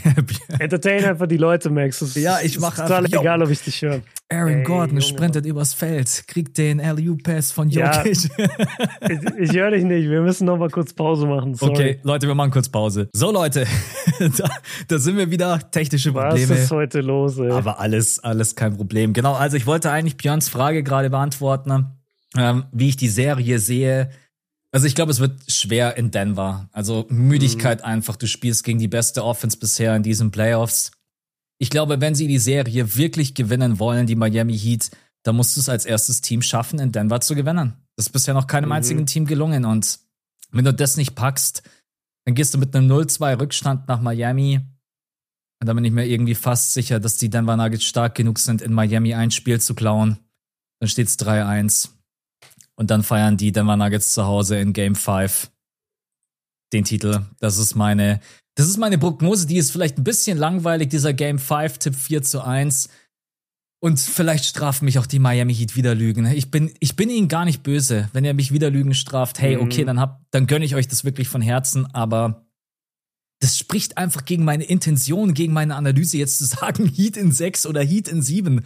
Da würde ich aus ja. dem Pod rausgehen und würde mir denken, Max, was laberst du für eine Scheiße? Das ist einfach, das ist, vielleicht passiert es, du kannst es niemals wissen. Das Spotlight in den NBA Finals ist unglaublich groß, aber hey, Jamal Murray, Jokic, Aaron Gordon, Bruce Brown, Caldwell Pope, ich, ich vertraue den irgendwo allen und deswegen wäre mein Tipp, die Nuggets sind 5. 4, 4, 1.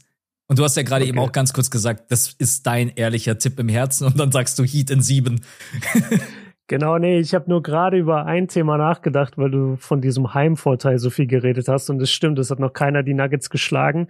Und jetzt frage ich mich halt, ob sie wirklich vielleicht am anfälligsten sind in diesem ersten Spiel. Ja. Weil sie wirklich jetzt lange kein Basketball gespielt haben. Das ist in der NBA oder im Profisport allgemein wirklich krass, wenn du so lange nicht auf dem Feld warst. Die sind ja gewohnt, jeden zweiten Tag zu spielen. Auch in der Saison, in den Playoffs dann viel.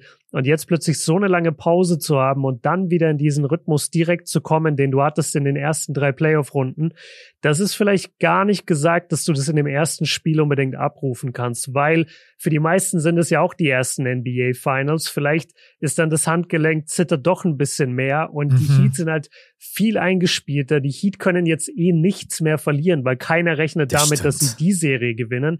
Also die haben sowieso schon komplett overachieved und vielleicht ist das der Move, dass du sagst, ey, wir gehen zu 100 Prozent auf dieses erste Spiel, versuchen das zu klauen, weil dann kannst du eine spannende Serie draus machen. Ja. Aber wenn Denver die ersten beiden zu Hause gewinnt, da bin ich eigentlich bei dir, dann gewinnen wahrscheinlich die Heat Spiel 3. Denver klaut aber eins on the road, wäre ich fast sicher. Und dann hast du ein 3-1 und Game 5 ist in Denver wieder und dann machen sie es wahrscheinlich auch zu. Ja. Also, ja, das ist der langweilige Pick. Der spannende Pick ist, ey, was, wenn Miami eins der Denver-Spiele klaut? Dann haben wir plötzlich eine ganz andere Serie. Und wenn, also klar, die Nuggets sind heimstark, aber wenn eine Mannschaft bisher bewiesen hat, dass sie ein Heimvorteil scheißegal ist, dann sind es diese Heat. Das stimmt.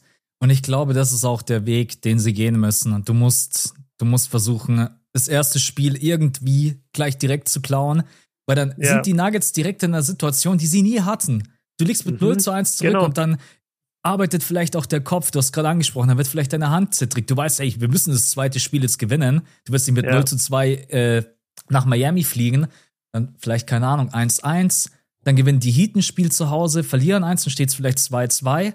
Dann Game 5 in Denver, das verlierst du dann. 3-2. Und wenn du dann das 3-3 packst, ey, am Ende ist dein Tipp in 7. Es wäre schon witzig. und dann kommt Jimmy Butler verrückt, in Game 7 und äh, dann kriegt sogar Jokic irgendwie eine zittrige Hand in Game 7 und macht irgendwie 40 Punkte und die Heats sind Champion. Ich sehe das schon am Ende vor mir. Ey. Aber ich glaube, wir haben das in den letzten Folgen und Serien fast immer so gemacht, dass wir zwei Szenarien aufgezeichnet haben und das eine ist für mich 4-1 und das andere ist für mich Game 7. Mhm. Aber dafür müssen die Heat halt eins der ersten beiden Spiele direkt klauen. Und du hast einen guten Punkt. Das erste Spiel ist vielleicht der perfekte Zeitpunkt, um einfach direkt zu sagen, hey, wir sind locked in. Jokic, genau. du warst gerade eben bei drei Pferderennen und hast eine Woche gechillt. ähm, hast du wieder Pokémon geguckt? Ja, das stimmt. Auf der anderen Seite denke ich mir halt auch so, hey, Jokic ist halt einfach so gut und abgezockt. Ob ja. der jetzt eine Woche gespielt hat oder nicht. Das ist dem wahrscheinlich so egal. Aber vielleicht die anderen, vielleicht die anderen Spieler drumherum. Genau, das ist eigentlich das Thema, die Roleplayer. Also es geht mir schon um die Bruce Browns und die KCPs und so. Es geht mir nicht um Jokic. Ich mache mir keine Sorgen um Jokic. Aber auch ein Porter Jr., der hatte jetzt bisher wirklich gute Playoffs, aber auch bei ihm würde ich sagen, bisher ja auch nicht wirklich viel Druck. Also welches schwere Playoff-Spiel hatten die Nuggets bisher wirklich? Mhm. Und meistens wirst du dann halt auch von einer unglaublichen Leistung von Jokic getragen. Aber und dann, und dann streust du halt auch mal einen Dreier ein und, und äh, wie sagt man, ähm, steuerst zum Sieg bei. Aber es ist schon nochmal ein Unterschied. So, ich weiß nicht, ob hast du das vorhin gesagt im Podcast oder ich weiß es noch gestern aus dem aus der Berichterstattung. Da haben die auch oder ich habe das irgendwie im Ohr. So die Lichter sind da am hellsten in das den Finals. Ich, heute, ich glaube, du, ich, ich glaub, du hast gesagt, es vorhin ja. gesagt, genau. genau. Und ähm, da da ist schon was dran. Auf der anderen Seite, ey, bei Miami sind auch so viele, Sp also so, bei Miami, die letzten drei Spiele oder diese ganze Serie eigentlich, da ging es nicht darum, dass Jimmy und Bam dir die Serie gewinnen. Da ging es nur darum, performen deine Roleplayer. Da war, da war die wichtigste News vor den Spielen war, spielt Gabe Vincent. Das ja. war die wichtigste News für Miami-Fans.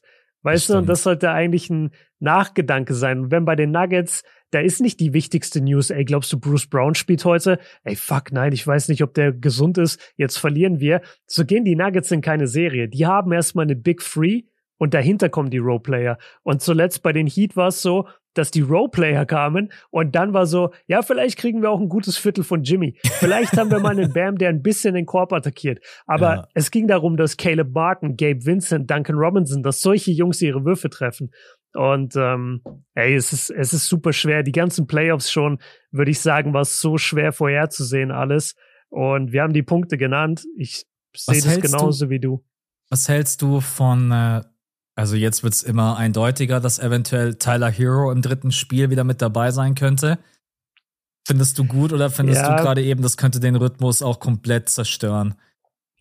Ich war in der Celtics-Serie krass dagegen, weil wir da halt auch schon in Game 6 oder Game 7 dann waren. Mhm. Jetzt für die Finals und vor allem, weil ich halt weiß, Gabe Vincent ist angeschlagen, und ich weiß, dass die alle körperlich am Ende sind und einfach halt so viel Basketball gespielt haben, zwei ja. sieben Spieleserien in den Knochen haben.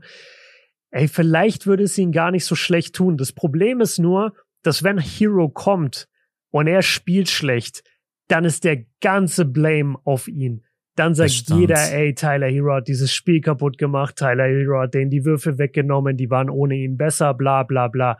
Ich weiß nicht, ob du das als Spieler auf dir haben willst. Auf der anderen Seite, du willst natürlich auch in den Finals spielen, aber du nimmst dann halt einen der Jungs, der bisher ein Leistungsträger war, den Starting-Spot weg. Das ist das ist echt eine Frage für Spolstra und für Pat Riley. Da geht's so viel um Fingerspitzengefühl und da musst du deine Mannschaft, deine Spieler wirklich genau kennen, zu wissen so, ey, ich kann Struce auf die Bank setzen oder ich kann Vincent auf die Bank setzen oder sonst wen und dafür Hero starten lassen, obwohl der jetzt die Playoffs nicht da war. Ganz, ganz schwieriges Thema. Was sagst du? Ich glaube, es wird ihnen gut tun. Punkt Nummer eins, mhm. ein ausgeruhter Spieler. Äh, das ja glaube ich, muss man nicht drüber diskutieren. Punkt Nummer zwei, du bekommst halt nochmal einen potenziellen 20-Punkte-Scorer mit dazu. Punkt Nummer zwei. Ja. Punkt Nummer drei, das kann in dem einen Spiel so und so laufen, das Pick and Roll zwischen Tyler Hero und Bam Adebayo, dass man halt jetzt fast noch, also in diesen Playoffs überhaupt nicht gesehen hat, was zwischen den beiden halt immer unglaublich gut funktioniert.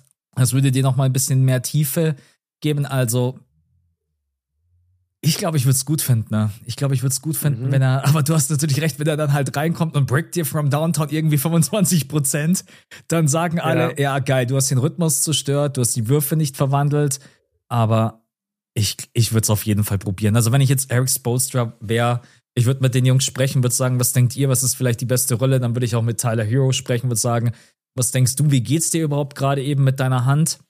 Und dann mhm. gucken, ob man ja, ob man vielleicht auch einfach die Möglichkeit hat, dann den Gabe Winston von der Bank zu bringen. Also auch mit vier Minuten, aber halt auch vielleicht einfach in Matchups, wo er dann einfach leichter scoren kann. Ich, also ich würde sagen, ich würde schon befürworten, wenn Tyler Hero in den Finals mit dabei ist. Ich bin da auf deiner Seite.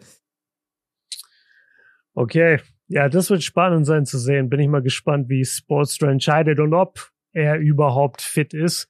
Äh, übrigens mein, mein Lieblingskommentar von den ganzen, von der ganzen Heat gegen Celtics Serie war von Stan Van Gundy, der als Kommentator da mit dabei war und der meinte so, es würde den Heat richtig helfen, wenn, wenn Tyler Hero spielen würde, weil dann, weil dann müssten wir alle seine Fashion auf der Bank nicht mehr sehen. Das war so eine geile Line und es ja, stimmt auch. Alter. Es stimmt wirklich. Tyler Hero läuft rum, Mann, das kannst du keinem erzählen. Der hat echt den schlechtesten Styling-Berater in der NBA. So bringe ich nicht mal den Müll raus, Freunde. Ey, legit. Ja. Oder, oder ich bringe so den Müll raus und schmeiß die ganzen Hüte mit in, die, in den Mülleimer. Ja. Äh, Tyler Heroes. Und dann mit seinem kleinen Bärtchen, den er unten dann so hat. Das, ist, das habe ich gar nicht gesehen. Musst du mal ich war zu abge Vielleicht versucht er davon abzulenken mit den Hüten. Ja. Oh und, mein Gott. Ähm, ja. Ja. Ja, ich bin gespannt. Ey, ich freue mich schon, ich freue mich schon echt auf Sonntag, weil dann können wir mal das erste Spiel analysieren. Mhm. Und alles, was wir jetzt so angesprochen haben, Zonenverteidigung, Man-to-Man-Defense, Pick and Roll, wie verteidigt man Jokic, wie gehen die Heat das auch offensiv an, wie aggressiv sind sie. Ähm, ich bin gespannt. Also ich glaube, es wird ein enges Spiel. Ich glaube jetzt nicht, dass es ein Blowout wird, Game One. Ich denke, das wird eine heiße Kiste. Und dann ich denke fürs erste Spiel auch, ja. Ja. Weil erstes Spiel haben wir jetzt viel drüber geredet. Die Nuggets müssen ja auch erstmal wieder reinkommen. Heat sind voll drin. Die sind jetzt dann direkt auch nach Denver geflogen, um sich an die, um sich an die Altitude, äh, an die Gegebenheiten vor Ort zu gewöhnen. Das ist auch gut, dass sie jetzt nicht nochmal einen Tag nach Miami sind und mhm. dann erst nach Denver, sondern sie sind direkt nach Denver, was ich echt gut finde. Das war vielleicht auch ein psychologisches Thema, weil die, die mussten denen dann ja natürlich sagen, so, ey Leute, wir fliegen direkt von Miami nach Denver, packt mehrere Outfits. Ja. Tyler Hero, lass gerne ein paar daheim, wir kleiden ich dich wusste, ein. dass du das sagst. Nee, aber das, das ist wie bei Michael Jordan damals, als die zurückgeflogen sind nochmal nach Utah weil die, äh, die haben Game 5 irgendwie zu Hause verloren. Genau, und dann wäre Game 6 und Game 7 in Utah gewesen. Das war damals noch anderes Format. Und dann ist doch Jordan ins Flugzeug gegangen und hat gesagt, ey, ich weiß nicht, wie es euch geht, aber ich habe nur einen Anzug eingepackt. Ja, ja. Ich Weil er gesagt hat, mich. ey, ich mach das, wir machen das in 6 zu. Ich habe keinen Anzug für Game 7 dabei. Ja. Ähm, genau, und ja, das war natürlich schon psychologisch dann ein Vorteil vielleicht für Miami, dass die gesagt haben, ja, ich pack direkt drei Outfits ein, mhm. weil äh, wir direkt zu den Finals fliegen.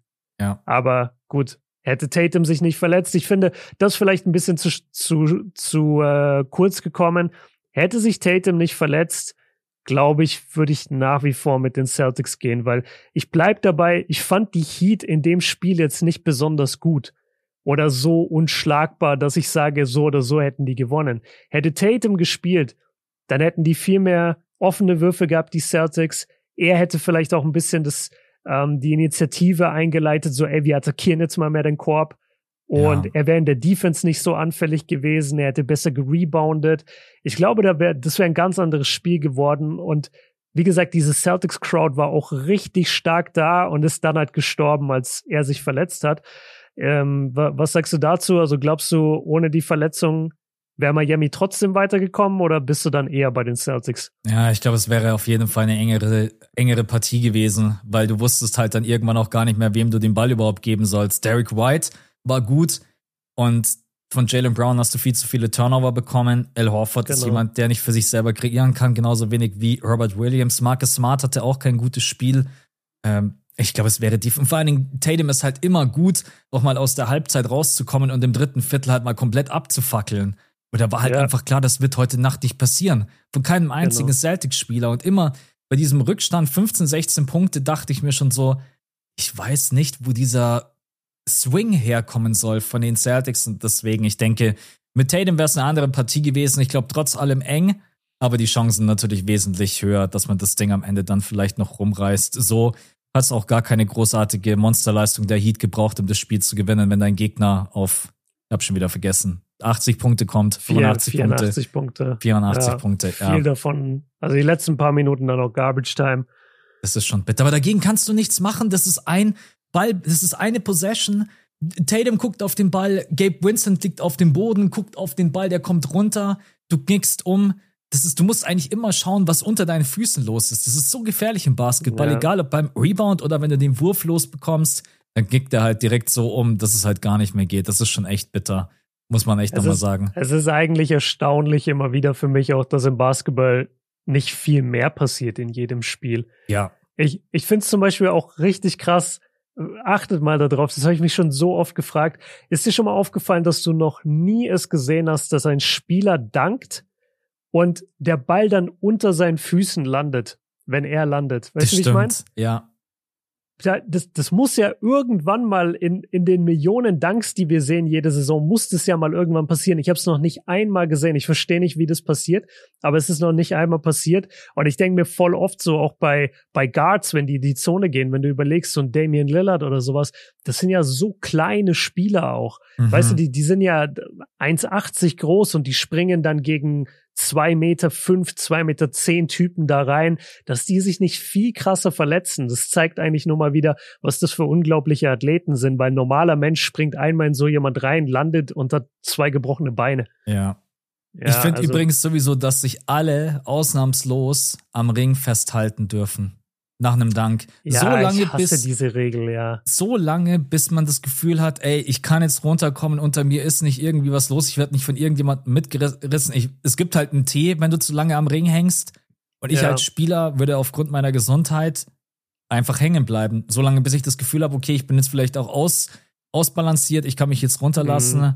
Ähm, aber ja, das ist ein anderes Thema. Du hast schon recht. Wild, Ja. dass nicht mehr passiert.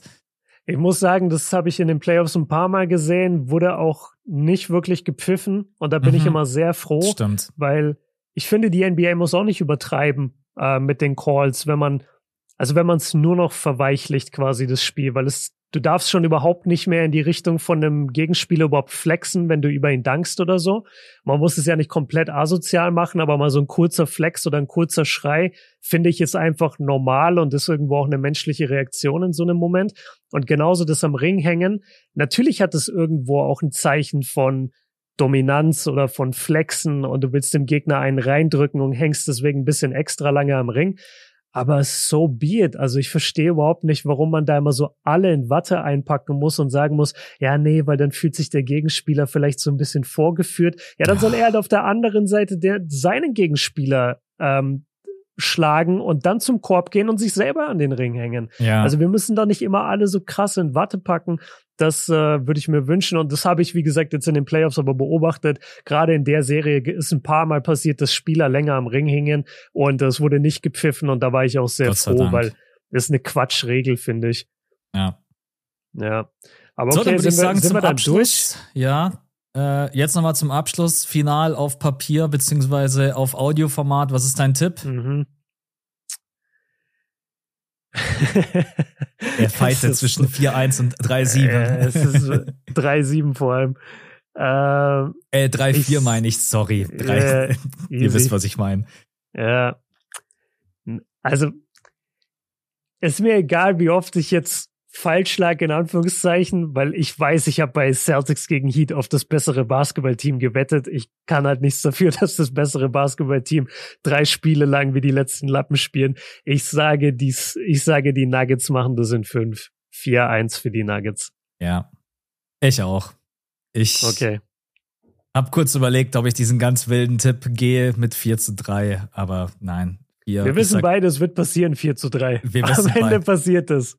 Wir wissen also, wir machen es einfach wie in der, Letz-, in der letzten Woche auch, wenn es 4-3, dann löschen wir einfach alle vorherigen Pots, alle Predictions, das heißt nie passiert. Aber Ja. jetzt für den Moment sagen wir einfach mal beide 4 zu 1. Und dann hören wir uns am Sonntag wieder. Äh, zumindest die Patronen, wenn ihr Bock habt, unterstützt uns da gerne. Wie gesagt, den Link findet ihr unten. Dann sprechen Björn und ich schon mal über Game One, geben vielleicht eine kleine Prediction ab für das zweite Spiel und nächste Woche. Ja, sind wir da mittendrin in der Serie. Jetzt wurden wir ja doch noch mal ein bisschen unterhalten. Nach der Nuggets-Serie dachte man schon, oh, die 4-0, die 3-0, haben jetzt vielleicht 8, 9 Tage Pause. Wir beide können sagen, am Arsch. also Urlaub Ja. gab es für uns beide nicht. Aber ja, ich glaube, was wir noch ganz kurz festhalten wollen, wir freuen uns auf diese Finals. Das ist jetzt vielleicht nichts für die Casual-Fans und für die Amis. Es ist jetzt nicht Celtics gegen Lakers, aber ich glaube, das wird richtig geiler Basketball und ich freue mich drauf. Lass uns überraschen, ob die Miami Ja. Heat diese Erfolgsgeschichte weiterschreiben. Es gibt auf jeden Fall für irgendeine den ersten Ring.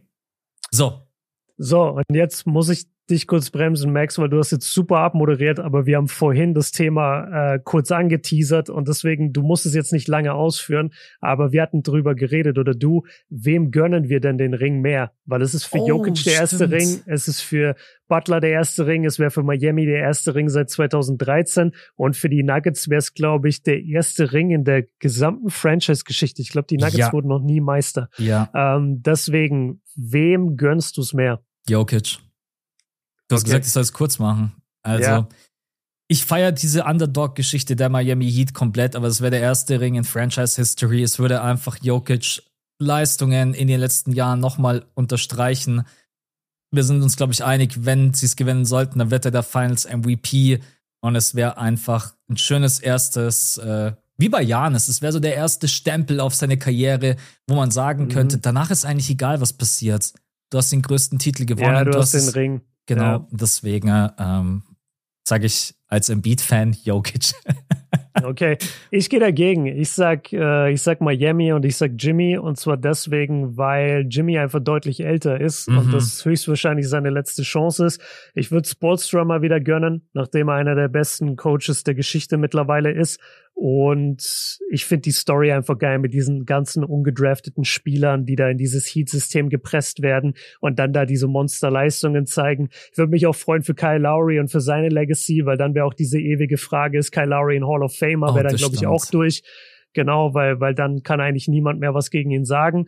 Und ähm, ja, ich, gönn's genauso Jokic, aber Jokic kann genauso mit diesem Nuggets Squad vor allem, der ist genauso nächstes Jahr wieder Jahr. in den Playoffs. Ja, das stimmt. Ja, wer, wer soll denn nächstes Jahr die Nuggets schlagen, ist dann die Frage. Und ich glaube, Miami weiß ich einfach nicht, ob die nochmal in die Finals kommen. Deswegen, ich würde Jimmy aktuell mehr gönnen, aber einfach nur, weil ich Angst habe, dass er sonst nicht mehr dahin kommt und weil er halt deutlich älter ist. Aber okay, dann haben wir die Frage auch noch geklärt. Und ähm, genau, Leute, dann hören wir uns entweder am Sonntag bei Patreon wie gesagt, ist immer unten verlinkt oder in den Show Notes. Ihr findet es schon, patreon.com slash das fünfte Viertel, immer eine Zusatzfolge.